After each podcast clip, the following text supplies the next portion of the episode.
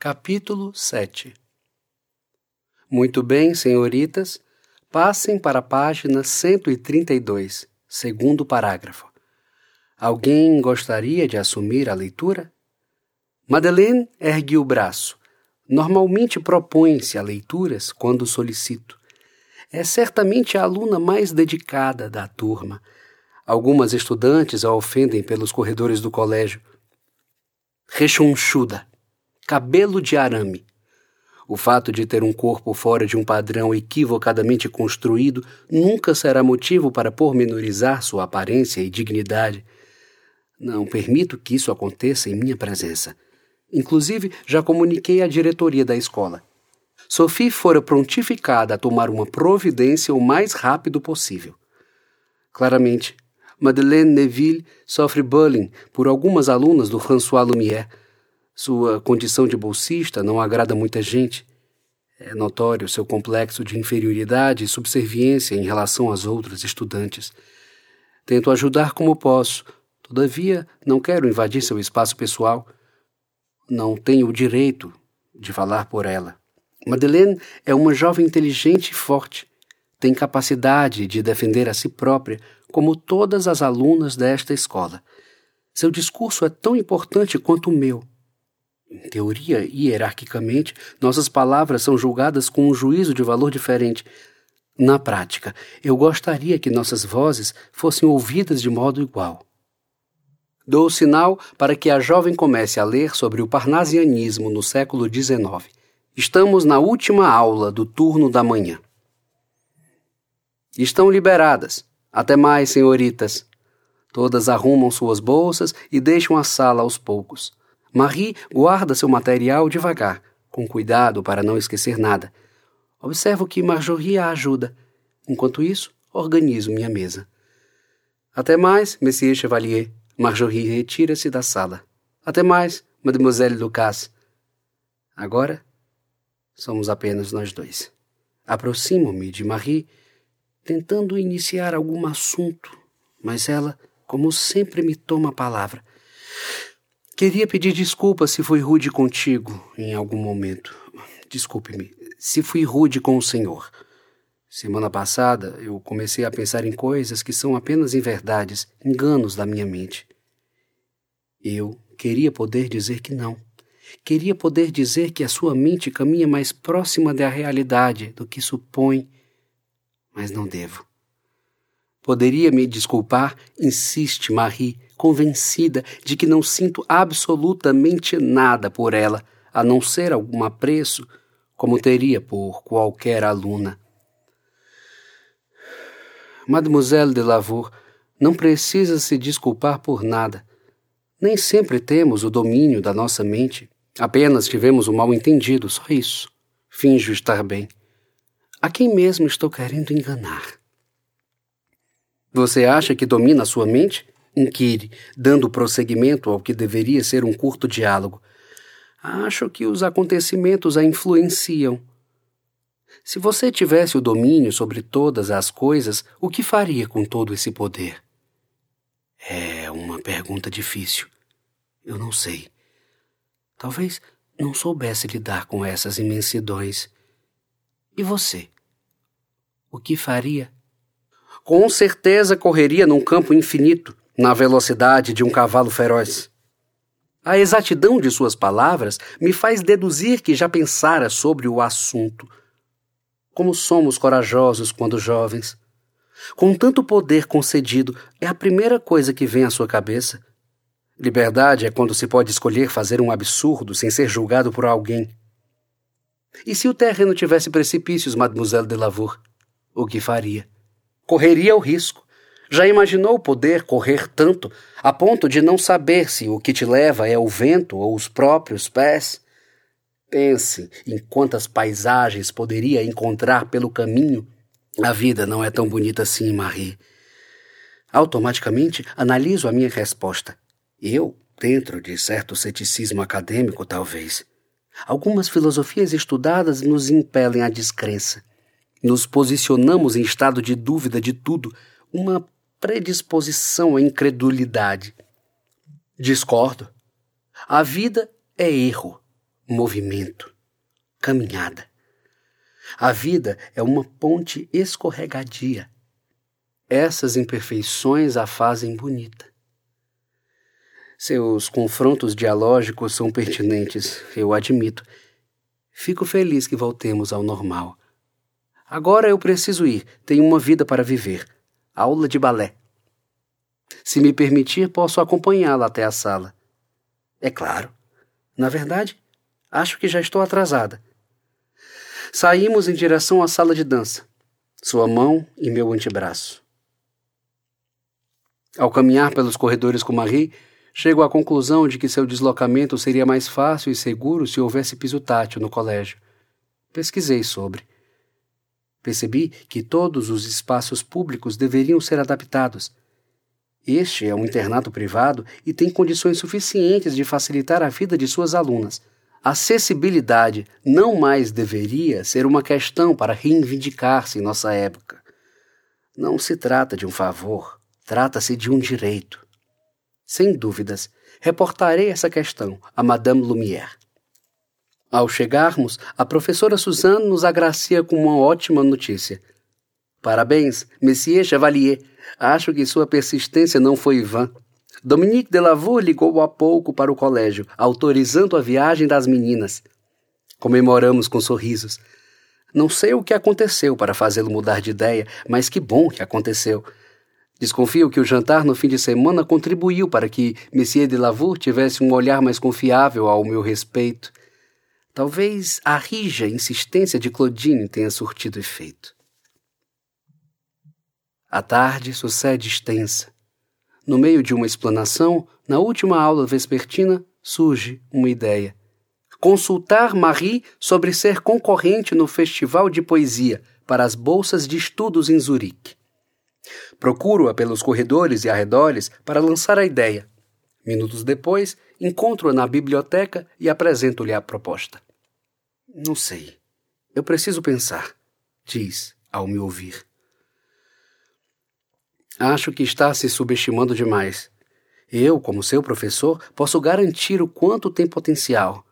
O festival de poesia é feito exatamente para jovens poetas que estão começando a carreira.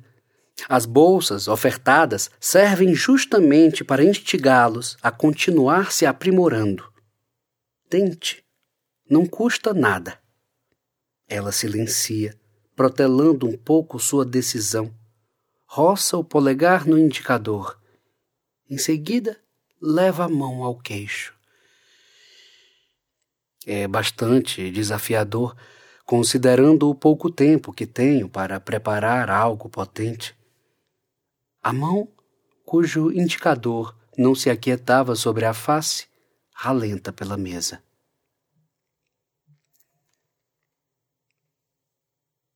Desculpe, mas eu insisto. Você tem as qualificações necessárias e sabe disso. Marie suspira, remexe os lábios e diz: Pensarei sobre. Ao chegar em casa, sinto vontade de reler alguns de meus escritos. Fui premiado há alguns anos pelo Festival da La Rose, quando ainda era estudante do ensino médio, tive uma ótima oportunidade de especialização em Londres. Foi um período árduo nos estudos e, em concomitância, satisfatório. Reviro a estante da sala, procurando a pasta com os meus antigos poemas. Tiro a noite para reler tudo e organizá-los, já que há tempos não o faço.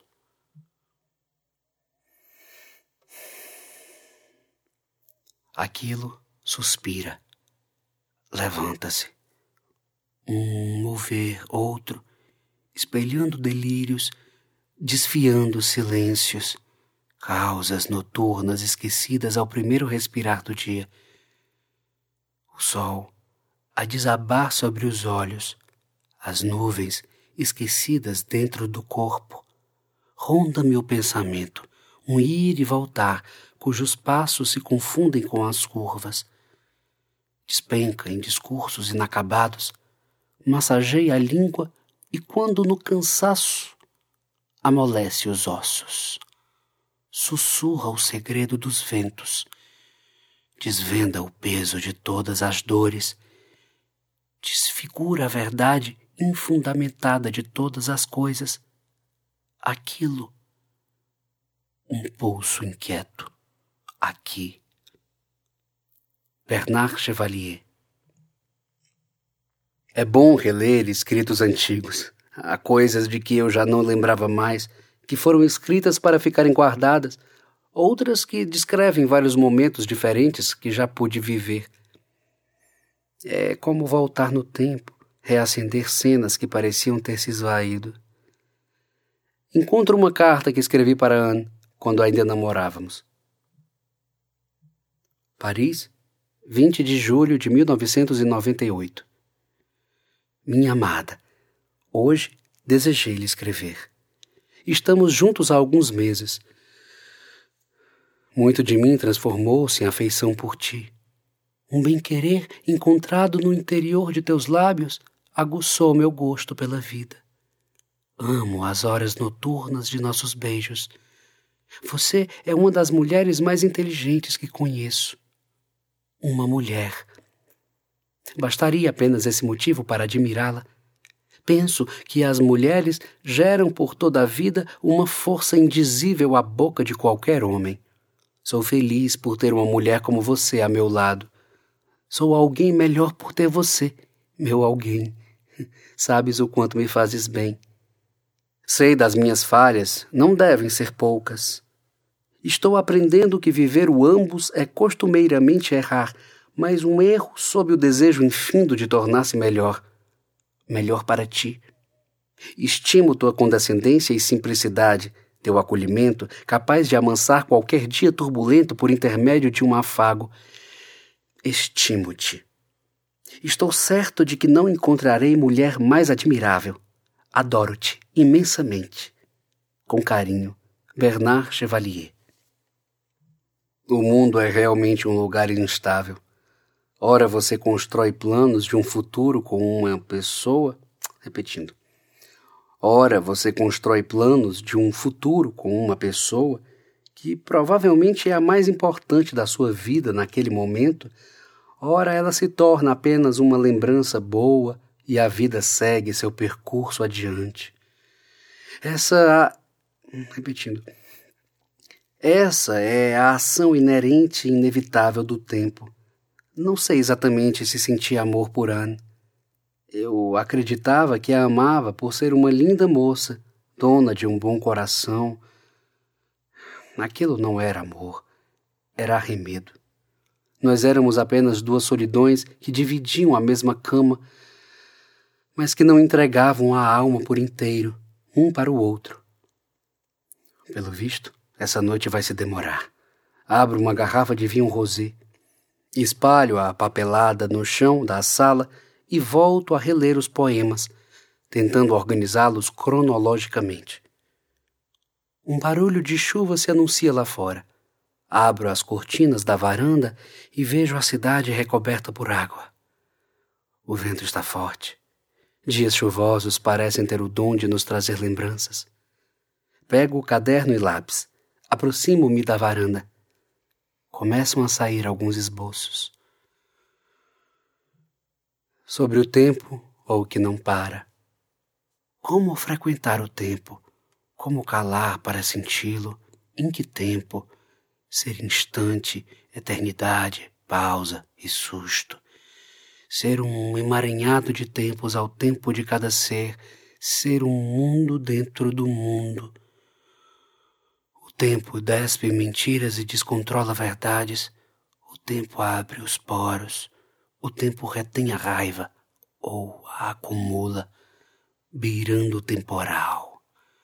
O tempo esburaca asfaltos, despetala flores, amadurece frutas. Faz escurecer alguns verões. O tempo mantém as convenções e com a mesma seguridade quebra tabus. Traz risos sem porquês, arrepios sem praquês, dores sem porquém. É com o tempo que os corações partidos lançam-se para outras direções ou partem outros corações. É com o tempo que alguns partidos geram revoluções. O tempo Por que o tempo? Essa macro mirabolância que nos dá indícios de como viver ontem e amanhã. Acasos do hoje. Hoje é tempo. Ainda é tempo. Tempo para correr contra o vento ou ser levado pela maré dele, o próprio tempo. O tempo marca, morde, machuca, o tempo mata e cura também. Nem a morte para o tempo. Como segurá-lo? Como desperdiçá-lo? Como ser o momento em vez de dominá-lo? O tempo, olhar invisível, carne incorpórea, soluça, retarda, come, voa e não tem começo e nem fim. Bernard Chevalier A chuva abrandou, mas continua presente. Faz bastante frio, acabo vestindo um moletom. Releio o que escrevi pensando no meu tempo, no que estou fazendo com ele. Soterro-me no edredom com a visão cansada por ser um assíduo leitor notívago. Quanto mais vivemos, mais morremos. Em suma, nascemos para morrer. De acordo com essa linha de pensamento, viver é uma constante perda de tempo. Então, seguir parece ser a única opção. Nesta noite, sob essa lua molhada, faço uma promessa a mim mesmo. Vou aproveitar mais o meu tempo. Penso em como seria se o tempo de Marie encontrasse o meu tempo num futuro longínquo. É madrugada. Ainda posso sonhar. Acordo espirrando aos excessos. A chuva voltou forte lá fora. Estou com muito frio. Meu corpo está mais quente do que o comum. Olho para o meu relógio e percebo que é hora de levantar. Quando me descubro dos lençóis, sinto um mal-estar, uma languidez no corpo. Acho que estou com febre. Deve ter sido ocasionada pela minha permanência na varanda enquanto chovia. Levanto-me da cama, ainda coberto com edredom, e vou à cozinha em busca de algum telefone de farmácia, mas não encontro nenhum. O sinal da internet resolveu não funcionar justo agora. O jeito é sair, comprar algum remédio. Ligo para François Lumière afirmando que não tenho a mínima condição de trabalhar hoje. Sophie, compreensiva, deseja-me melhoras. Redimensiono a temperatura da água e tomo banho, que, pelo menos, acorda um pouco mais o meu corpo. Empacoto-me com roupas quentes, pego um guarda-chuva e vou procurar uma farmácia. Estou com frio a ponto de tremular o corpo. Bom dia, senhor. Fala educadamente um senhor de sotaque estrangeiro, com um saco de pães, enquanto destranca sua porta. Pelo que vejo, é meu vizinho. Bom dia, senhor. Respondo sua saudação com os olhos pesados, trancando minha porta. Está tudo bem?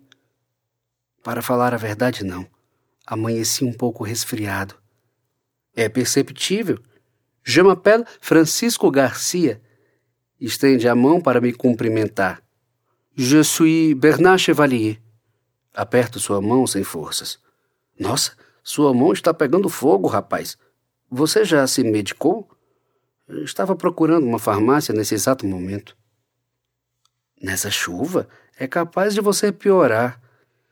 Ainda não tenho telefone de nenhuma farmácia. Justifico com um certo pigarro. Venha, rapaz, eu tenho um remédio para a febre. Aliás, aqui em casa o que não falta é telefone de médico e de farmácia. Seu riso é convidativo. Eu agradeço. Espero não estar atrapalhando. Respondo ao adentrar em seu apartamento. Fica logo ao lado do meu. Definitivamente, Monsieur Garcia não é francês. Além de seu sotaque, tem um corpo robusto, de estatura mediana, cabelos grisalhos e olhos grandes. Alguns vincos entre as sobrancelhas o fazem aparentar uns 70 anos. Seu apartamento tem uma abundante paleta de cores. Estamos na sala, onde há um estante de sete prateleiras largas repleta de vinis. Simpatizo imediatamente com meu vizinho após esta observação. Ainda na sala, há uma mesa de centro com diversas esculturas pequenas, parecem ter origem ameríndia. Abaixo da mesa encontra-se um tapete grande e amarelo. O sofá fica paralelo à estante. É, repetindo. O sofá fica paralelo à estante. É espaçoso e de cor vermelha, com uma manta colorida de crochê por cima. Na parede, emoldurada em um quadro, uma foto preto e branco de um rapaz numa praia. Acho que é Monsieur Francisco Garcia. No canto da foto existem algumas palavras minúsculas, as quais tento pronunciar.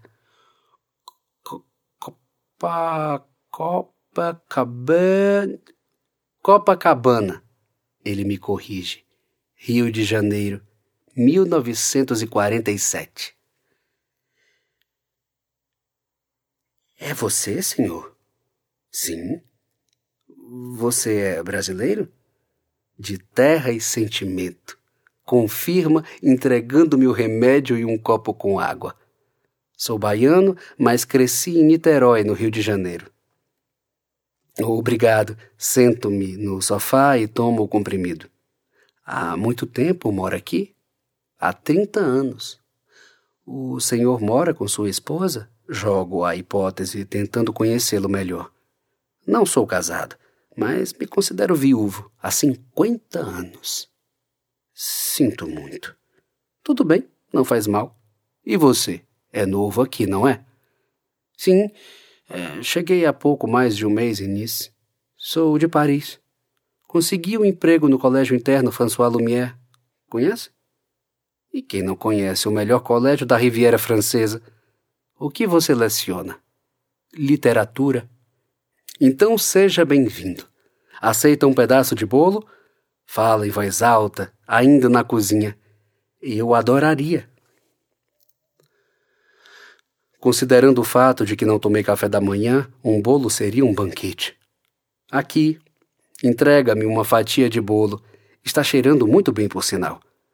Obrigado, senhor. Pode me chamar de Francisco.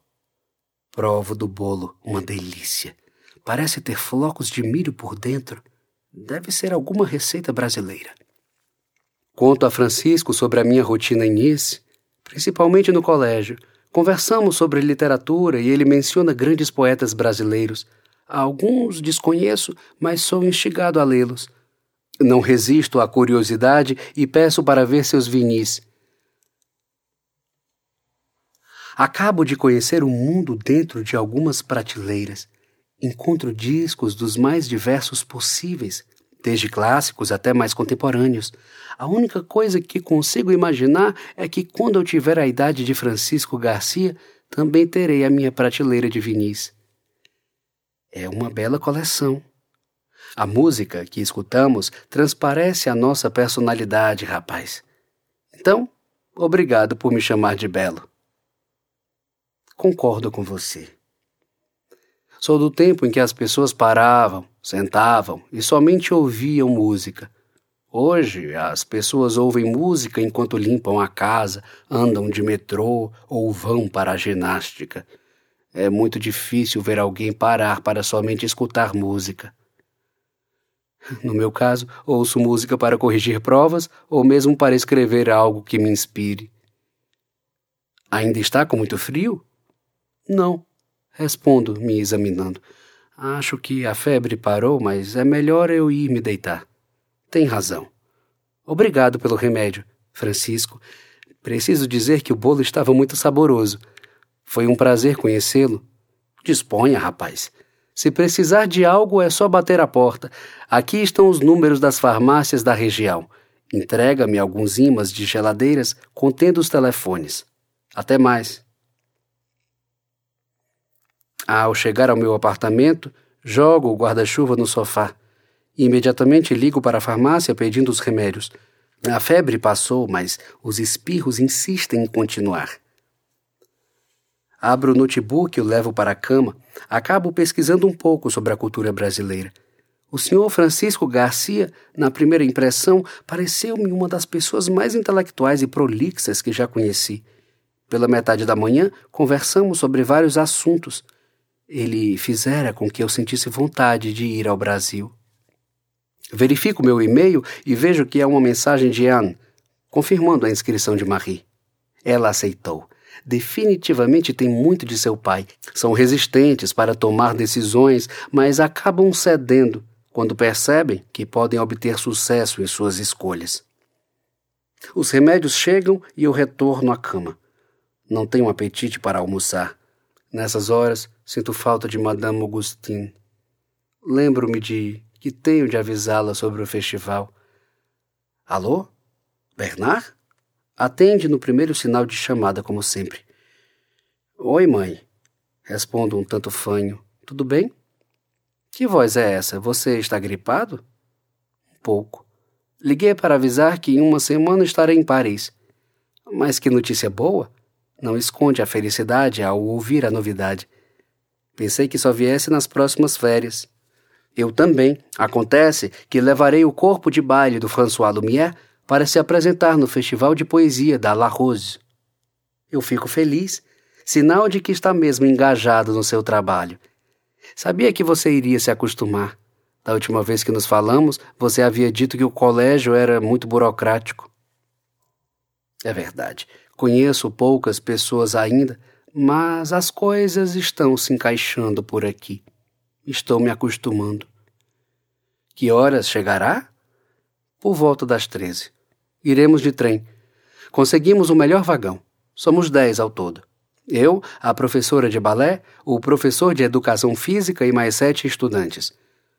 Como vamos chegar um pouco tarde, a estação fica próxima à nossa casa, Cogitei a hipótese de oferecermos um almoço para todos. Após, seguiríamos para o hotel. Seria um prazer, filho. Sabe que adoro receber visitas. Ela silencia por alguns segundos do outro lado da linha. Parece refletir sobre algo importante. Essas jovens são todas milionárias, não é, meu filho? Pensarei desde já no que irei servir. Faça o que achar melhor, mamãe. Duvido que alguém no mundo não goste da sua comida. Tomara mesmo. Agora preciso desligar. Combinei com o padre Apoliné que irei ajudá-lo com a restauração dos vitrais da igreja. Até logo, querido. Descanse e tome muita vitamina C. Desligo o celular, rendendo-me ao sono que insiste em se apossar de mim. Acordo a tempo de ver o sol se pondo. Não comi nada o dia todo. Uma recorrente falta de apetite. A febre voltou e os espirros não pararam. Tomo coragem e devagar levanto para preparar algo e tentar engolir. Olho para as verduras na geladeira com vontade de fazer uma sopa de legumes, mas a moleza no corpo não deixa cozinhar. Contento-me com um sanduíche de pasta de alho. Que maravilha! Às vésperas do festival eu adoeço.